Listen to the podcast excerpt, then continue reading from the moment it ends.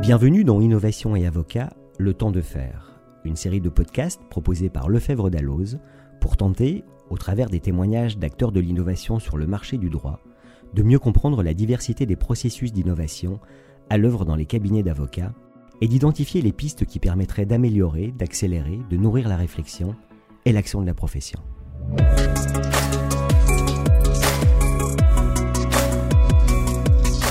Lorsque l'on parle d'innovation dans la profession d'avocat, comme chez les juristes d'entreprise, elle rime souvent avec digitalisation et l'on souligne le coût d'équipement comme principale barrière au changement. Pourtant, la création de nouveaux services, comme la performance des anciens, suppose souvent une mise en perspective différente. Pour explorer les chemins d'innovation pour les avocats et le marché du droit en marge du digital, nous avons invité Jean-Marie Valentin, fondateur de Legal Cluster, ancien avocat à la Cour. Bonjour Jean-Marie. Bonjour Laurent. Merci d'avoir répondu à notre invitation. Merci de m'avoir invité. Je vous propose, euh, Jean-Marie Valentin, de nous dire brièvement euh, qui vous êtes et quel est votre parcours. Oui, très bien. Mais écoutez, je suis donc euh, président de Legal Cluster, qui est une, ce qu'on peut appeler une legal tech, après avoir été pendant 20 ans avocat et fondateur associé gérant du cabinet Sécrit Valentin Zerouk. Et je suis également, depuis le mois de janvier, le président de l'association pour la filière des services juridiques et du droit. Très bien, merci. Vous venez de nous dire que vous avez été avocat, que vous avez quitté la profession. Quelles convictions vous ont porté dans la création de Legal Cluster? C'est une bonne question, Laurent. Euh, effectivement, c'est un enjeu de conviction. Je crois qu'on rejoint la profession d'avocat euh, par conviction parce que c'est une belle profession, c'est un beau métier. Et c'est la réflexion que j'ai portée par rapport à ce métier et par rapport aux enjeux auxquels je voulais faire face qui m'a conduit euh, à prendre du recul par rapport à cette profession aujourd'hui. En quelques mots, la conviction qui m'anime, c'est que le monde du droit est en train de rentrer de plein pied dans ce qu'on appelle la trust economy. Et la trust economy, c'est quoi? C'est euh, un modèle économique euh, qui repose d'abord sur euh, l'usager, sur l'expérience de l'usager, autour de services qui deviennent des commodités, qui se consomment dans des approches finalement communautaires et pour lesquelles la donnée devient une réalité structurante. Et en fait, lorsque vous avez une appréhension d'un marché au travers de l'usager, de ses usages, d'une approche communautaire autour de la valorisation d'une donnée, euh, qui est une donnée qui est appelée à être euh, partagée, eh bien, vous faites face à des défis qui sont des défis d'ordre technologique, méthodologique, conceptuel. Et euh, je me suis aperçu il y a quelques années qu'il n'y avait pas d'offre de valeur technologique aujourd'hui sur le marché qui permettait d'appréhender ces enjeux qui sont des enjeux structurants, fondamentaux pour nos clients hein, et pour le marché dans sa globalité, permettant de répondre à ces enjeux. Et donc, euh, j'ai discerné à l'époque euh, avec euh, mes associés et avec un certain nombre d'acteurs pour déterminer qu'il fallait faire émerger cet acteur technologique au niveau français et puis au niveau européen pour répondre à ces enjeux de transformation digitale du marché du droit au travers d'une approche de plateformisation permettant effectivement de rentrer plein pied dans ce qu'on appelle donc la trust economy, euh, voilà, et avec un, apport qui est un apport aussi euh, philosophique où on considère qu'avant d'être un enjeu justement de données et de workflow, euh, les enjeux juridiques sur lesquels on travaille sont des enjeux de personnes avec finalement des considérations qui sont des considérations éthiques, philosophiques, qui font que c'est une industrie qui n'est pas comme les autres. Voilà, le droit n'est pas une matière comme les autres.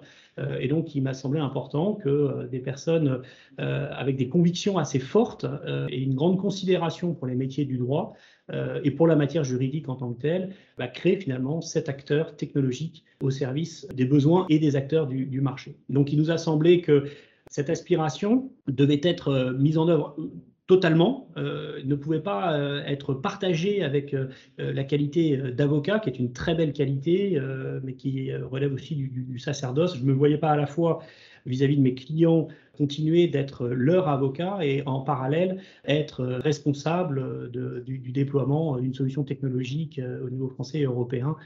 J'ai considéré qu'il fallait faire un choix radical et dans le respect de la profession d'avocat, m'en retirer au moins quelques années peut-être pour euh, me consacrer entièrement euh, à cette aventure technologique. Vous qui avez l'expérience de, de l'innovation, quelles recommandations partageriez-vous pour rendre plus innovants les avocats demain?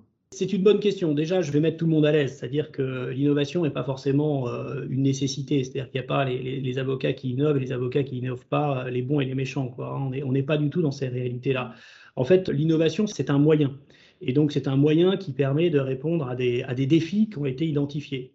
Donc, la première des choses à faire pour un avocat, c'est d'identifier les défis auxquels il veut faire face et pourquoi il veut faire face à ces défis. Donc en fonction de ce que l'avocat ou le cabinet d'avocats ressent, euh, les besoins de ses clients, les besoins de ses collaborateurs, euh, ses, volontés de, croissance en France ou à l'international, euh, en volume ou que sais-je, l'avocat va, déterminer donc les défis auxquels il veut vouloir trouver des réponses. Et une fois qu'il a défini les défis et pourquoi il s'est fixé ces défis, et le pourquoi est très important parce qu'en fait, le pourquoi va définir en fait le moteur de l'innovation euh, qui va être mis en œuvre. Il faut que ce moteur soit suffisamment euh, important pour pouvoir soutenir un projet qui peut prendre beaucoup de, bandes passantes. Hein. Euh, donc, une fois qu'on a défini les défis auxquels on veut faire face, le pourquoi de ces défis, eh bien, tout simplement, il faut euh, s'attacher à identifier euh, les moyens de répondre à ces défis. Et euh, il y a déjà aujourd'hui sur la place beaucoup de moyens qui sont mis à disposition des professionnels du droit, qui ne sont pas nécessairement ce que l'on pourrait appeler de l'innovation, mais qui sont déjà des bons moyens pour répondre à un certain nombre de, de défis. Donc l'innovation, finalement, c'est réservé à des acteurs qui veulent se ménager des investissements de rupture pour euh, se ménager un avantage compétitif, prendre un risque sur quelque chose de particulier. Et si effectivement euh, leur, analyse des défis auxquels ils, font face euh, les conduit à envisager une démarche d'innovation au-delà d'investissements courants, à ce moment-là, ils vont devoir définir une enveloppe budgétaire réaliste parce que l'innovation, bah, ça coûte un peu d'argent il faut en être conscient.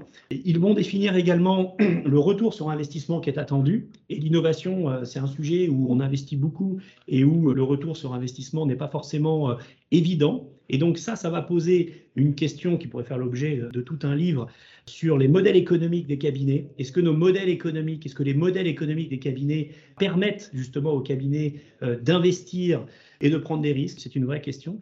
Et puis, bah, une fois qu'on a défini euh, l'enveloppe budgétaire, euh, le retour sur investissement qui est attendu, eh bien, il faut euh, avoir un leadership et un ownership très clair du projet. Il hein, faut que ça soit porté au, plus haut niveau. Il faut vraiment que ça, procède d'une décision politique. Autour de cette volonté politique, il va falloir bâtir une équipe projet. Il faut ensuite choisir ses, partenaires technologiques parce que la technologie, c'est un, vrai métier, donc ça ne s'improvise pas.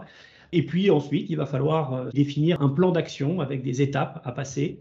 Euh, et ce plan d'action, euh, il faut pouvoir le déployer sur un an, deux ans, trois ans, avec effectivement des points de passage obligés et des moments d'évaluation de l'innovation en termes de critères de performance. Hein. Donc finalement, un process d'innovation, c'est un process qui est un peu austère, mais c'est un process qui s'organise. Il y a déjà sur la place un certain nombre d'acteurs qui peuvent aider les cabinets d'avocats et les professionnels du droit à rentrer dans ces processus-là.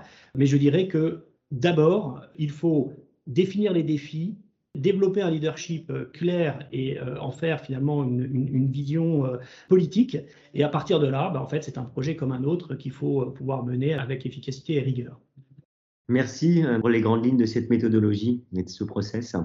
Comment la création d'une filière des services juridiques et du droit pourra-t-elle, selon vous, catalyser l'innovation chez les avocats?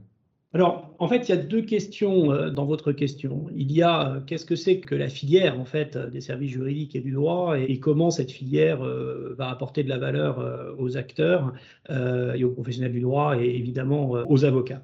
Donc la première question, euh, qu'est-ce que c'est que la filière? En fait, c'est simple. Aujourd'hui, nous avons créé euh, avec euh, la FJE, le Cercle Montesquieu, avec un, grand nombre de directions juridiques, d'universités, de, centres de recherche et d'acteurs et, professionnels du droit, l'association pour le développement de la filière des services juridiques et du droit, et l'idée, c'est d'abord de nommer les choses, c'est-à-dire de dire, euh, oui, il existe en France une filière industrielle, une filière économique euh, des services juridiques et du droit. Cette filière, elle pèse euh, à peu près 40 milliards d'euros de valeur annuelle, donc ça représente à peu près 2% de, points de PIB, hein, donc c'est très important.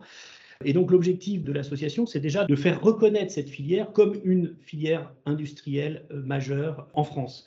Le deuxième objectif, c'est de, de, faire reconnaître cette filière comme une filière stratégique. C'est-à-dire que c'est une filière qui est à la fois en elle-même un outil de, croissance et de création de valeur euh, pour elle-même et pour les membres de la filière, mais c'est surtout une filière qui est au service de toutes les autres filières et au service de l'accélération euh, des défis des autres filières. Hein, c'est-à-dire que euh, aujourd'hui, que ce soit la filière automobile, la filière aéronautique, euh, les filières euh, sur la plateformisation, la sécurité, etc., toutes ces filières sont confrontées à des défis de transformation qui emportent des enjeux juridiques. Voilà. Et une filière des services juridiques et du droit bien structurée, agile, puissante, efficace, va permettre à toutes les autres filières, finalement, de relever de manière beaucoup plus efficace les défis qui leur sont propres en termes de transformation, innovation, croissance, conquête de parts de marché, défense de leurs intérêts, euh, etc. Donc les objectifs de la filière, c'est d'asseoir cette filière comme un acteur économique euh, évident, de l'asseoir également comme un acteur stratégique, et puis bien évidemment ensuite de permettre finalement si je prends l'image des vins de Bourgogne, de définir des climats en fait qui sont favorables à l'épanouissement des initiatives de toutes les professions dans une démarche qui est une démarche euh, finalement euh, collective, une démarche de place puisque d'un point de vue justement euh, notamment d'innovation et de technologie et, et, de prise de risque, il y a beaucoup d'enjeux qui dépassent largement ce que chacun peut faire à titre individuel euh, ou à titre d'une profession et qui doivent être traités au niveau de la place. On a besoin d'infrastructures au niveau de la place et au niveau de la filière. On a besoin de logique de filière et d'investissement au niveau de la filière euh, qui dépasse euh, ce que chacun peut réaliser pour son propre compte ou à son propre périmètre. Donc en fait, cette filière, elle crée un climat propice pour le développement de l'ensemble des professions du droit, au bénéfice des membres de ces professions, mais également au bénéfice des usagers des services juridiques et du droit euh, que nous sommes amenés euh, à servir en créant finalement euh, des ponts entre les différents mondes, en accélérant un certain nombre de projets, en accélérant leur financement, en accélérant leur labellisation. Donc de manière très naturelle, les avocats ont toute leur place au sein de la filière pour participer à des projets, euh, participer à des appels à projets, euh, proposer eux-mêmes des projets pour les voir euh, s'accélérer et partager avec d'autres parties prenantes. Donc voilà, la filière, ça se veut un, outil en fait de déploiement et, et d'épanouissement d'une filière qu'on veut être une filière d'excellence pour la France et puis aussi qui aura vocation à s'élargir au niveau européen. Et donc cette filière aujourd'hui, elle va travailler au travers de six axes un axe développement de l'emploi et des compétences, un axe innovation, euh, recherche et développement, un axe plateformisation, un axe également euh, transformation digitale, un axe euh, lié donc au rayonnement international et un axe lié aux défis éthiques et réglementaires. Et donc, bien évidemment, les avocats qui le souhaitent et les cabinets qui le souhaitent peuvent venir participer au projet de ces différents axes qui seront mis en œuvre et structurés dans les prochains mois, les prochaines années. Jean-Marie Valentin, merci d'avoir répondu à nos questions. Ben, merci à vous. Et à très bientôt. À bientôt, au revoir.